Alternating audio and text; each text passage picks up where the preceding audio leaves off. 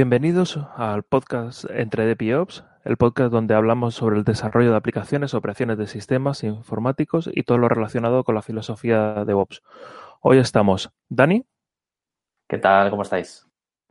David. Hola, muy buenas. Edu. Buenas. Nach.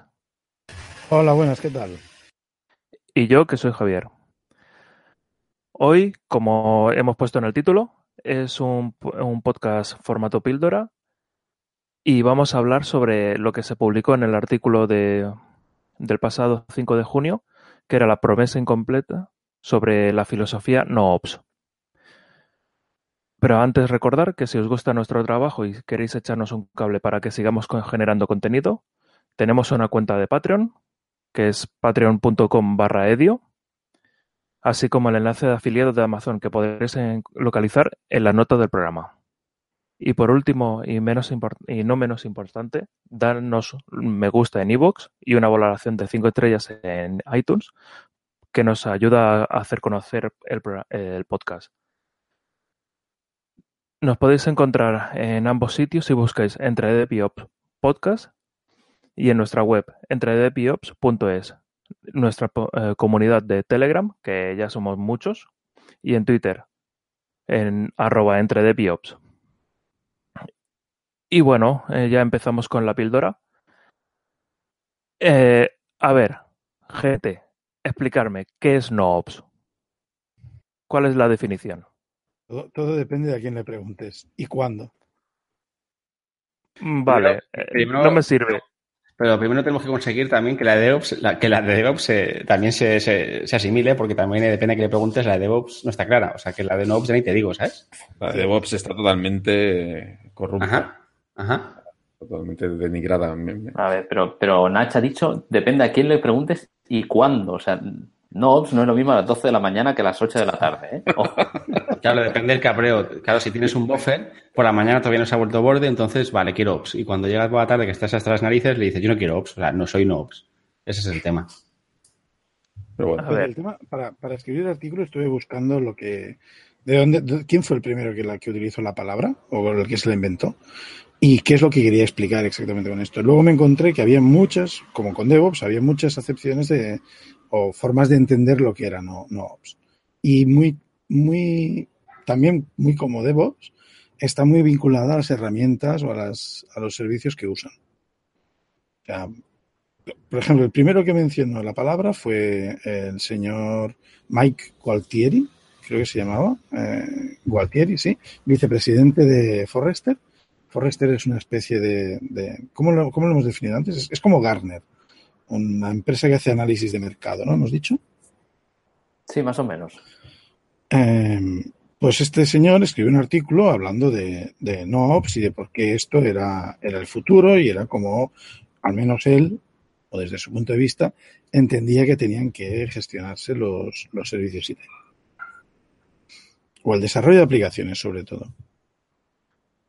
Pero entonces, ¿qué es? Eh, lo que estaba diciendo este, esta persona, que era que se van a eliminar las la, operaciones.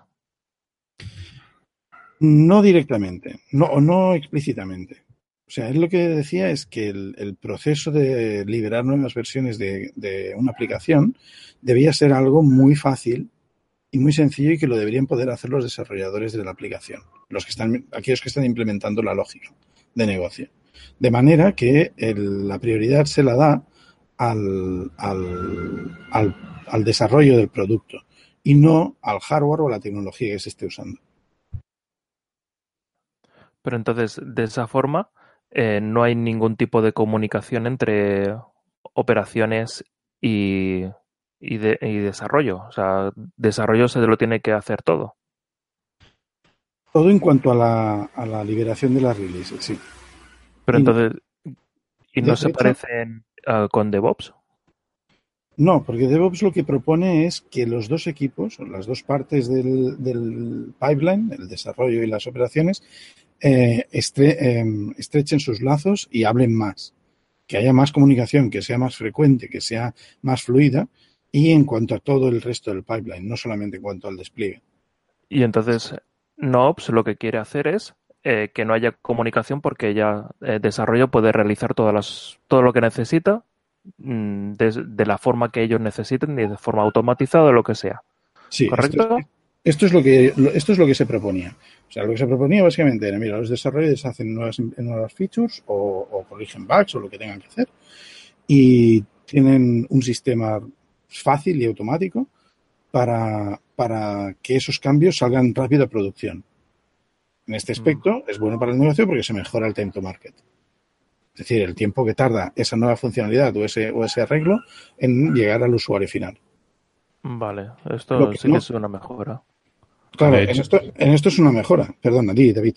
No, digo, de hecho, en el propio artículo también, también se indica de que, de que se basaba mucho en tecnologías eh, PAS, ¿vale? Y así PAS, que, que, cuando se escribió el NoOps o se definió el concepto NoOps, eran, eran así como muy novedosas. Entonces, claro, si, si se basa en PAS y en proveedores externos, mm, la necesidad de un departamento de operaciones pues, o de un equipo de operaciones queda anulada. Yo creo que, como decís, es como todo. O sea, depende de la escala de la, de la, de la aplicación o del servicio, pues puedes prescindir porque estás, que estás empezando, necesitas desplegar rápido, no te quieres complicar y puedes empezar con una arquitectura sencilla que cabe en un PAS o en un IAS. Pero a la que tú vas a crecer, lo de NOPS no, no, no encaja porque vas a tener que hacer eh, mucha optimización a todos los niveles y, a, niveles que también implicarán posiblemente el hardware o si no el hardware, la máquina virtual o la abstracción más alta que tengas de, de, no de computación, si lo quieres ver así. Entonces, la idea es muy bonita, pero si quieres que un servicio escale, necesitas a alguien que conozca este tipo de, la, parte de infraestructura que suele ser gente de operaciones. Entonces, yo creo que es un poco utópico si no quieres hacer un servicio de chinchinabo, sinceramente. Yo lo veo, yo lo veo así. Hay que tener en cuenta, yo estoy bastante de acuerdo en lo que dices, aunque tengo que, tengo que reconocer que he visto casos o he conocido casos de gente que, que ha llegado muy lejos en cuanto a escalabilidad, eh, en cuanto a potencia de operaciones, eh, de, computación y tal, eh, con, cosas como Heroku y cosas así, se puede llegar bastante, bastante lejos. De hecho, la, el, el, motivo de, que escribiera el artículo fue una, una, conversación sobre un artículo en el que hablaban de cómo unos habían construido una aplicación eh, con un montón de visitas, ahora no recuerdo los, las cantidades, pero era, era muy grande y usando exclusivamente serverless. Pero, pero serverless y qué, qué tipo de servicio? Porque claro, si un servicio... No, no, no lo recuerdo ahora. ahora no claro. recuerdo, pero sí, sí. Claro, el primer tema, el prim, un, un, tema es eh, que hay, hay negocios, hay aplicaciones para las que esto funcionará bastante bien o incluso muy bien. Por ejemplo, si tu, si tu flujo de, de, si el flujo de trabajo dentro de la aplicación se puede, se puede hacer con pipelines, con, con funciones, pues puedes diseñar una, una serie de, el código lo puedes diseñar de forma totalmente funcional. Y entonces la, la escalabilidad puede ser mucho mayor si esas funciones se pueden enlazar y, encadenar, pues es, así. Pero no todas las aplicaciones, no todo lo que se hace se va a poder hacer así. Di, David. Eh, yo, bueno, yo simplemente, en la línea de lo que estabas diciendo, yo creo que si desde el principio ya la aplicación se diseña eh, partiendo de la base de, de, sabiendo dónde va a correr, que va a correr una plataforma PaaS, y tampoco olvidemos que últimamente las plataformas PaaS han ido madurando mucho y han ido evolucionando todos los proveedores cada vez ofrecen servicios PaaS más maduros que permiten todavía más la escalabilidad y un poco el tuning fino que, que estaba comentando Edu y lo simplifican mucho. Entonces yo, yo conozco casos de compañías que mueven mucho tráfico, mucho volumen y no tienen equipo de operaciones. ¿vale? Lo desarrollan todo basándose en PaaS y, les funciona y funcionan bien. Eh, en lo que dice Edu, supongo que llegará un punto, un punto de inflexión, que si eso sigue creciendo, sigue creciendo, sigue creciendo, que finalmente sigue, que el PAS quizás se le quedará corto. Pero bueno, también es cierto que con la madurez que hay hoy en día, no sé dónde está este límite. Pero entonces, eh, actualmente podríamos tener una empresa que solamente tuviese, una empresa grande, porque ya para tener un WordPress eh, entendemos que, que, no hay ningún problema en, en, funcionar de esta forma, pero para una empresa grande que tenga mm, desarrollo propio, bueno, es que como empresa grande puede haber demasiadas claro, casuísticas. Yo lo quería preguntar, define, define empresa grande. Sí, sí. O sea, yo creo que hoy en día, con muy poco diseño de infraestructura, como decía Edu, diseño fino de infraestructura, eh, yo, por ejemplo, conozco mucha infraestructura que con pocas máquinas dan, dan soportan muchísima carga. O sea, creo que ya estamos a un nivel Perdona que, perdona que te interrumpa. ¿eh? No, yo creo que no es una cuestión de, de cantidad de máquinas o de capacidad de computación. Yo creo que es una cuestión de, del, modelo, más que del, incluso más que del modelo de negocio, yo creo que es del modelo de la arquitectura de la aplicación. Sí, sí, sí, totalmente de acuerdo.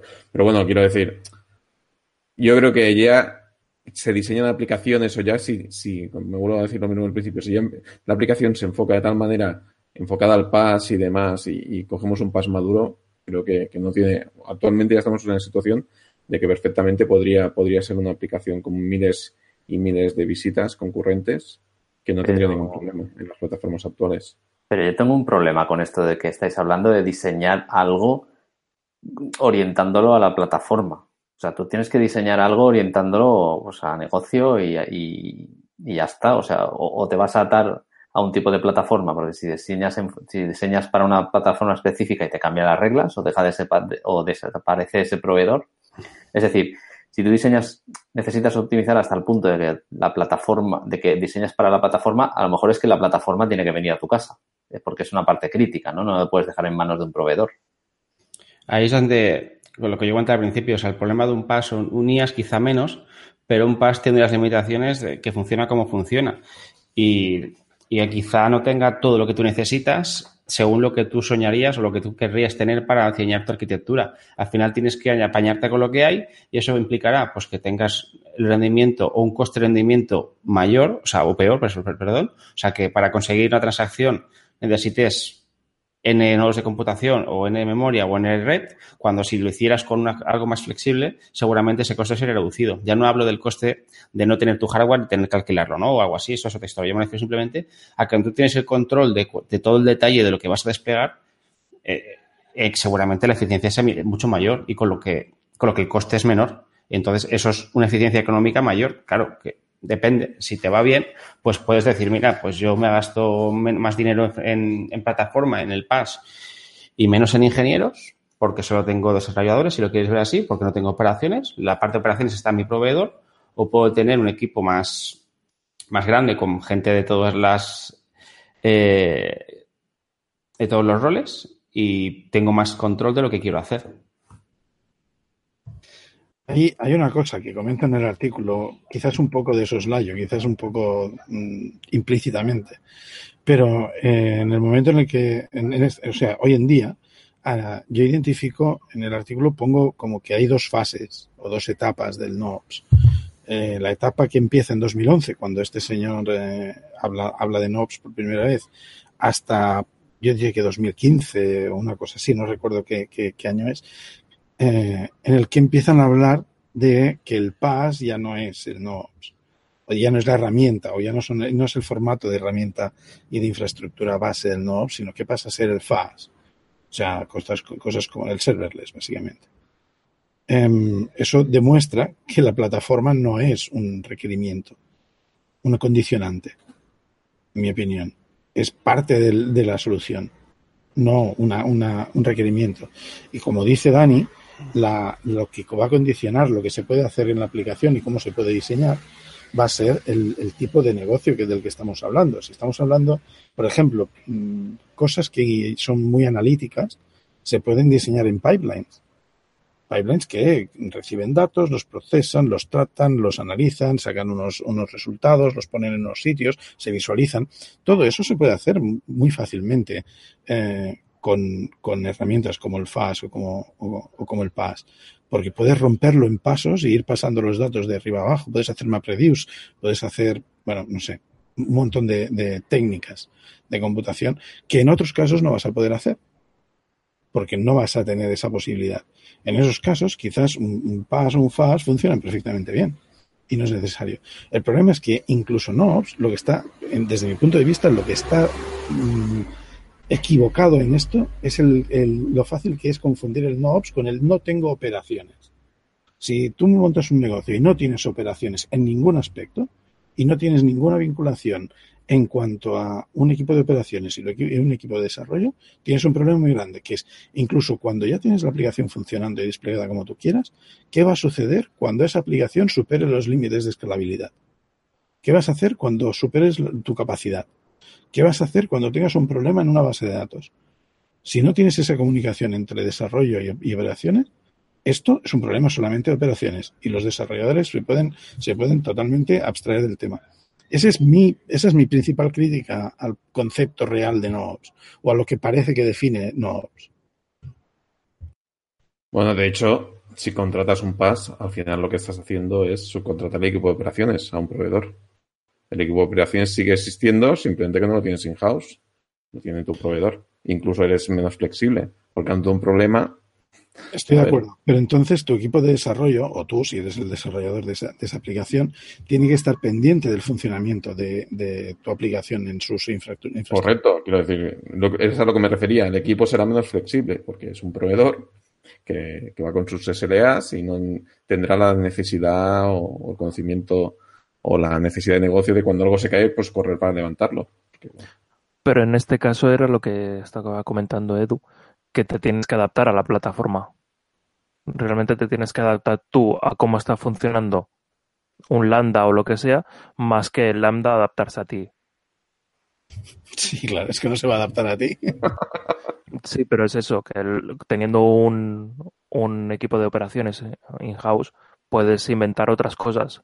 Pero llegar y decir, pues yo quiero que lambda realice no sé qué acción, eh, no va a ser posible.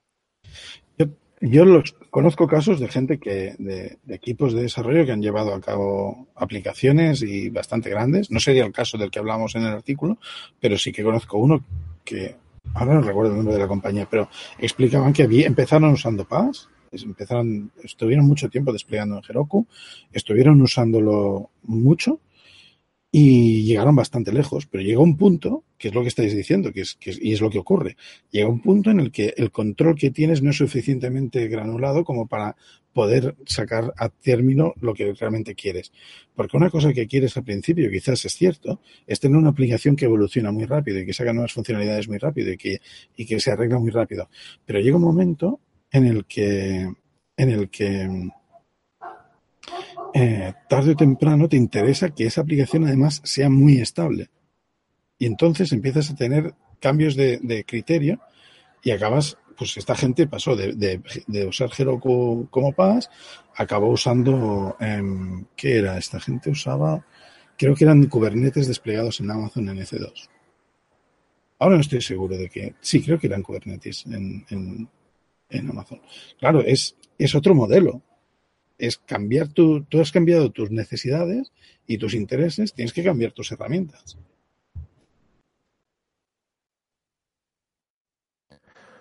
Bueno, yo estaba viendo aquí el, yo creo que es el artículo que mencionas, Nach, el, el del amigo Gualtieri, y tiene un cuadro aquí bien majo que compara DevOps con NoOps en algunas de las tareas y hay una interesante con esto que decís, relacionada con esto que decís, que, habla de la tarea de, disponibilidad, rendimiento y escalabilidad. Y dicen DevOps, DevOps eh, trabajan juntos para establecer estrategias para el failover, para reducir cuellos de botella y para añadir más capacidad. Y en NoOps dice Dev usa una arquitectura elástica para alcanzar eh, disponibilidad, performance y escalabilidad. Es decir, que sí que un poco te, te, vas a una arquitectura o te vas a un proveedor que ya te ofrezca eso y ya te asegure la, evolución, ¿no? Pero, o sea, tu, tu, proveedor te puede dar el oro y el moro, pero eh, tu aplicación tiene que soportar las caídas que te pueda, que te, las caídas que tenga ese proveedor. Entonces, incluso deberías tener, si quieres ya llegar a, la excelencia, duplicar proveedor porque se te puede caer un proveedor y no irte nada. Entonces, tú es la respuesta. Claro, entonces, eh, que quieras que, se quiera encajar a, no ser una cosa y de en otra, yo creo que un equipo que, sigue la filosofía de OPS puede hacer perfectamente también una arquitectura elástica o como la quieras llamar, porque suena guay decir la que es elástica. Se estira y se rompe. Pero a ver, Edu, el tener un equipo Ops en casa no te garantiza.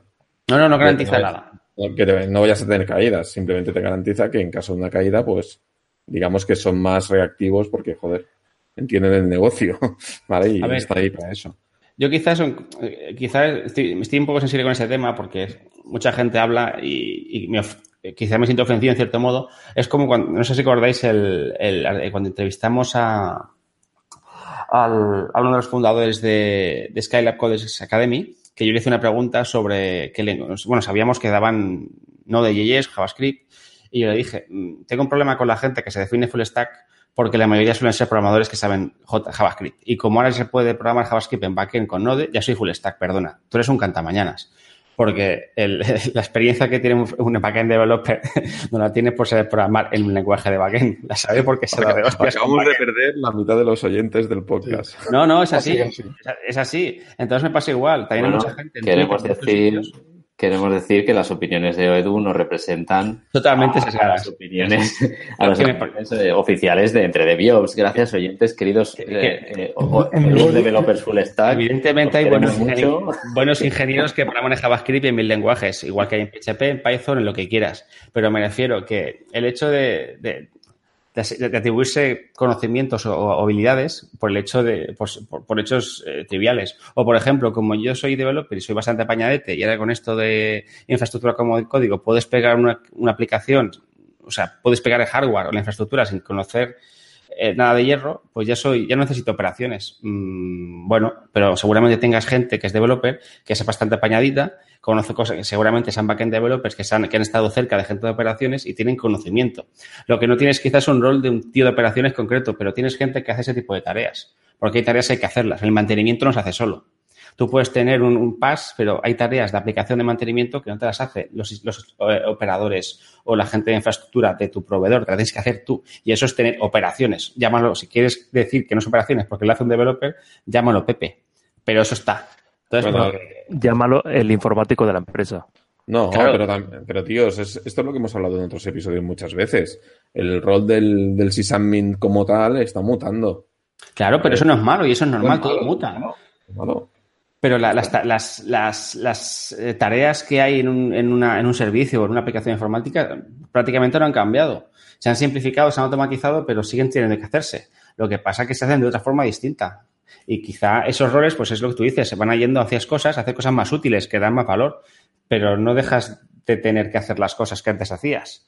O sea, evidentemente antes desplegabas hace, hace 10 años, nadie se imaginaba tener miles de servidores, como puedes tener en un proveedor de, cloud, como Amazon o, Google Cloud. Y evidentemente eso no puedes tener 10 sysadmins eh, sin, sin tener automatización. Tienes que tener automatización y orquestación y todo, pero Puedes tener developers apañados, evidentemente, o puedes tener un equipo que lo haga más especializado, como quieras. Seguramente, si tienes problemas de base de datos, necesitarás un DBA o un tío que controle mucho bases de datos y se DBA, pero está haciendo las funciones de DBA. ¿Que no le quieres poner DBA de nombre? Ponle Pepito y ya está. Pues este Pepito, ¿qué hace? Pues todo esto aquí. Ah, pero se hace DBA. Bueno, pero yo le llamo Pepito. Y aquí te lo digo igual que developer o lo que quieras. Es como la, eh, la típica consultora que tienes analista, arquitecto, analista funcional, orgánico, tal. Eso es una tontería porque era una forma de engañarte con el sueldo. Eso al final eh, son roles que lo hace un developer porque vienen muy de la mano muchas veces. ¿Que, que no, ¿Esas tareas no se hacen? Sí, pero las hace una persona, no hay 18 gorras. Entonces, al final es lo que tú dices, los trabajos mutan, pero las tareas siguen estando ahí. Yo creo que no se ha dejado de hacer nada que no se hiciera antes. A ver, ¿puedes repetir, Edu? No. ¿Qué pasa, tío? Que lo repita, lo repito. No, no, no, no, es igual, que, le doy a replay. Vale, Nach, Nach, que estabas comentando. Bueno, deja de, de llorar y que no me deja hablar.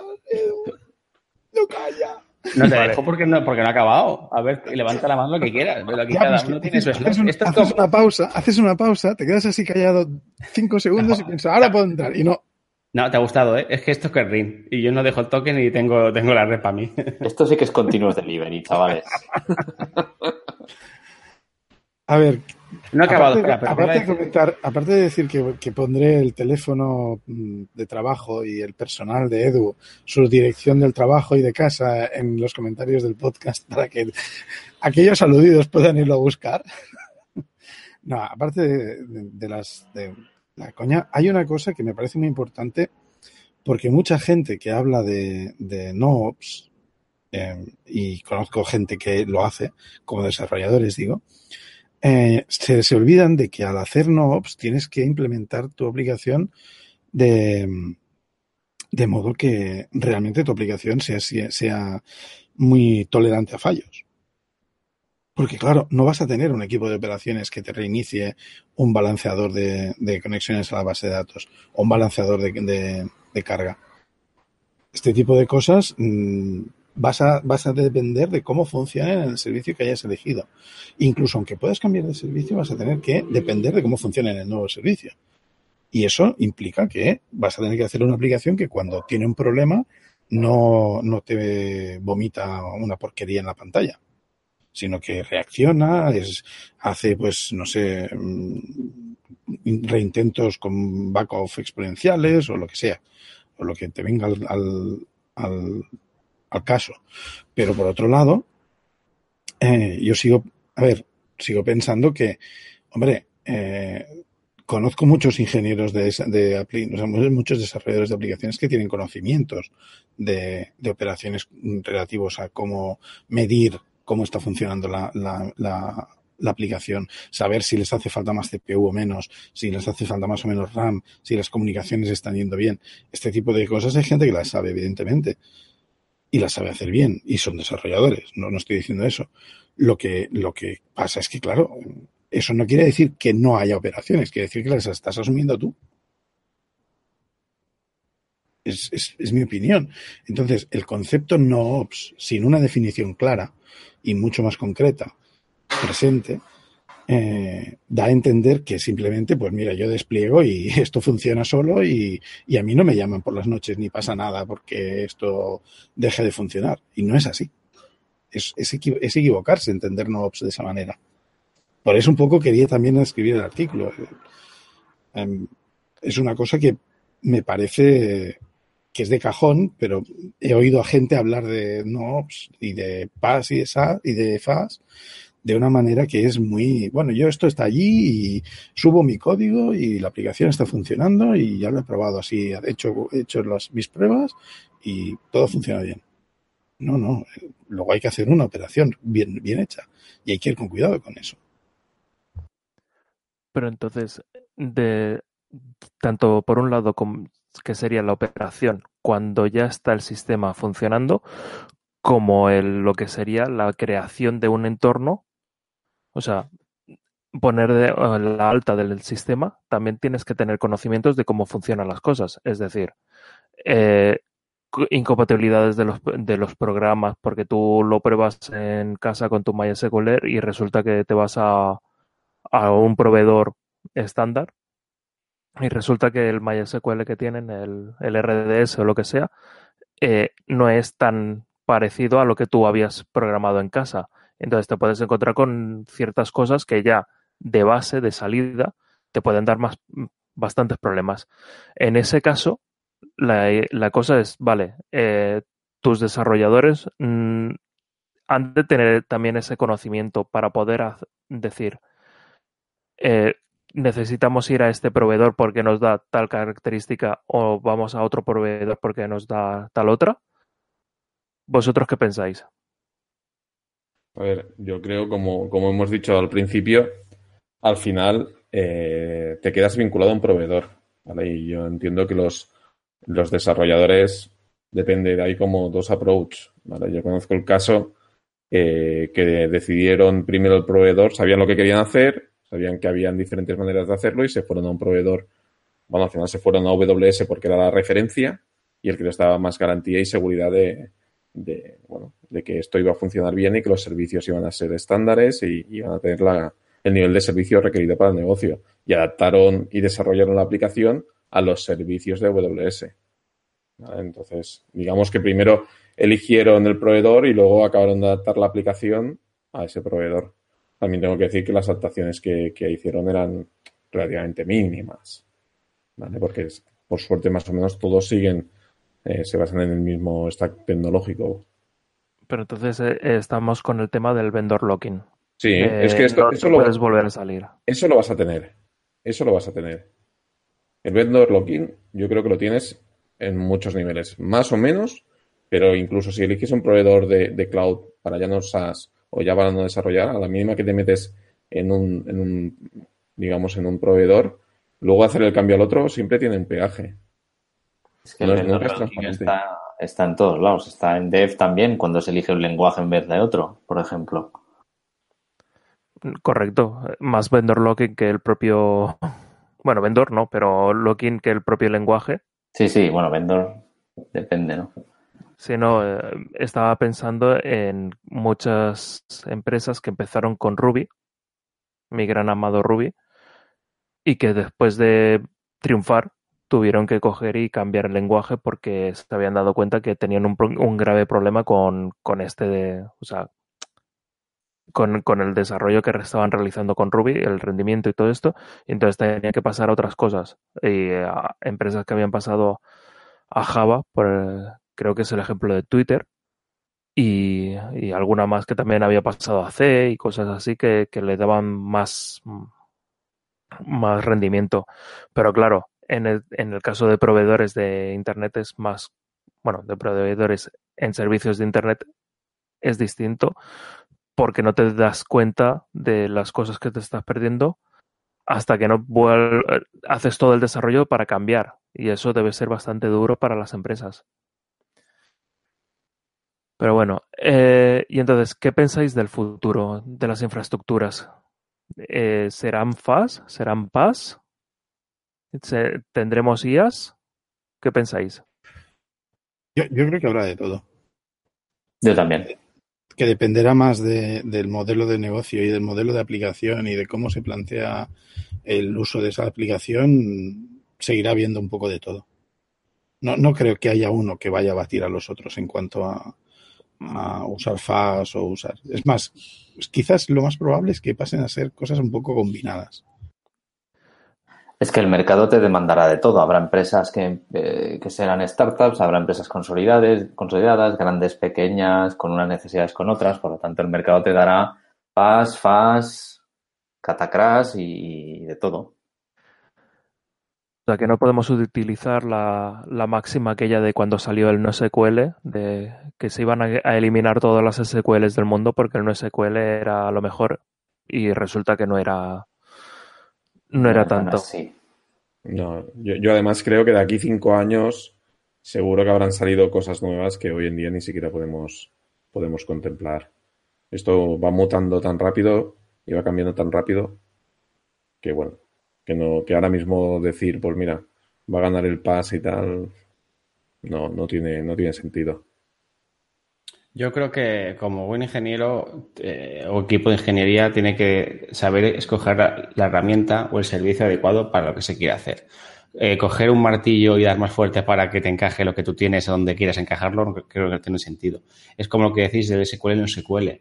Eh, hostia, es que mi aplicación no escala, tenemos que poner un no SQL. ¿Cuánta gente? Vamos a poner un MongoDB. Eso, eso cuando empezó Mongo se oía mucho. Eh, perdona, tu problema no es del, del motor, es que no sabes usar el motor porque Mongo también tiene sus problemas. Entonces es eso, eh, al final hay que adaptarse, hay que saber mm, adoptar las tecnologías cuando hay que adoptarlas y cuando es necesario o cuando te solucionan problemas que antes no eran fáciles de resolver, ahora son más fáciles y, y es lo que hay. O sea, y no, no pensar, no pensar que todas las tecnologías, las tecnologías nuevas que aparecen, va a ser tu bala de plata que te va a salvar para cualquier cosa y que sustituyen a las anteriores. Una tecnología nueva a lo mejor es simplemente un complemento a lo que ya existe. Tienes que saber complementarlas entre ellas, no de sustituir necesariamente. La de programas de COBOL que aún siguen corriendo por ahí. Eh, Nats, tenías una pregunta. ¿Querías sí, comentar es, algo? Es una cosa que, que, bueno, la puse como un punto en la conclusión del, del artículo. En algún momento. Um, en los artículos que estuve leyendo para, para escribir este, eh, mencionaban que NoOps es muy impopular entre ingenieros de sistemas. No daban muchas explicaciones de por qué. Pero yo quería preguntaros uh, si vosotros creéis que realmente es eh, NoOps es algo que, que, deba o pueda ser impopular entre ingenieros de sistemas y por qué creéis que es así. Yo creo, a ver, cualquier persona que vea peligrar su puesto de trabajo puede pensar que algo que va en contra de su puesto de trabajo es malo por efecto eh, o por definición. Yo creo que eh, no es malo per se. O sea, si una empresa tiene una necesidad o, una o esa necesidad no la tiene y esa necesidad o falta de necesidad es no tener equipo de operaciones porque eh, puedes subsistir con un equipo más reducido de ingenieros que se dediquen solo al desarrollo porque tienes subcontratado o tirado un paso, perfecto, perfecto. Pero seguramente, eh, al final, como hablábamos también, eso ya se comentó hace en una entrevista con Xavi Solé, el, ingeniero de sistemas o el, sysadmin o como lo quieras llamar, está evolucionando, pero si te fijas al final, hay menos sysadmins o quizá están mutando más a temas de de, de releasing, delivery y todo esto, más que directamente administrar sistemas, porque esos administradores están en los proveedores que tú utilizas. Le hace Amazon, le hace Heroku, le lo que quieras, pero el rol no, no desaparece, simplemente se está especializando, se está yendo a, proveedores que tienen gente dedicada a eso. Y al final la, la, profesión evoluciona. Si al final hay que dejar de hacer una cosa por hacer otra, pues se hace. Yo estoy con Edu. Al final yo creo que es un tema de resistencia al cambio y de gente que ve peligrar un poco su puesto de trabajo o gente que ve que se están metiendo en su parcela. Porque no olvidemos también que, el ego del informático no tiene medida. Entonces, a la que ve que alguien se mete un poco en su parcela, pues saca un poco los colmillos. Yo creo que viene por ahí. O sea que podríamos ir regalando aquel, aquella novela de ¿Quién se ha llevado mi queso? Se lo podríamos ir regalando a todos los, eh, todos los que ven peligrar su puesto de trabajo, ¿no? Para los que no lo han leído, que es una novela bastante antigua, era de cómo adaptarse al cambio. Y eh, hay que decir que ha habido mucha gente que programa en COBOL que no ha leído esa novela y le va muy bien. O sea que tampoco no es que sea necesario adaptarse si tú estás controlando el cotarro. No es un must read. Qué grande. bueno, ¿tenéis algún comentario más?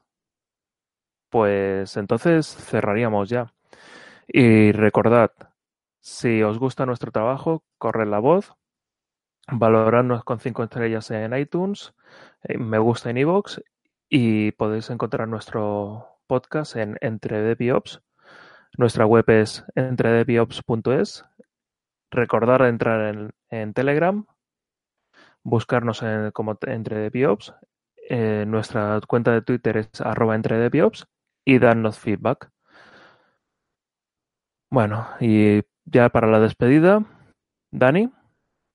Hasta la próxima y un saludo especial a los full stack developers. David. Un saludo a todos y vuelvo a repetir que Edu lo tenemos aquí porque nos dan ayudas o algo. Nach. Eh, hasta la próxima. Espero que nadie esté demasiado deprimido ni que nadie se haya sentido demasiado violento. Y bueno, ah, no, es verdad, Edu. Edu. Espero que el efecto Streisand funcione. Me das miedo. Y uno que se despide, Javier. Pues adiós. Through the centuries, the endless string of memories. Through the progress and the waste. Still the rivers flow, the sun will blow, the seeds will grow, the wind will come and blow it all away. Are just a memory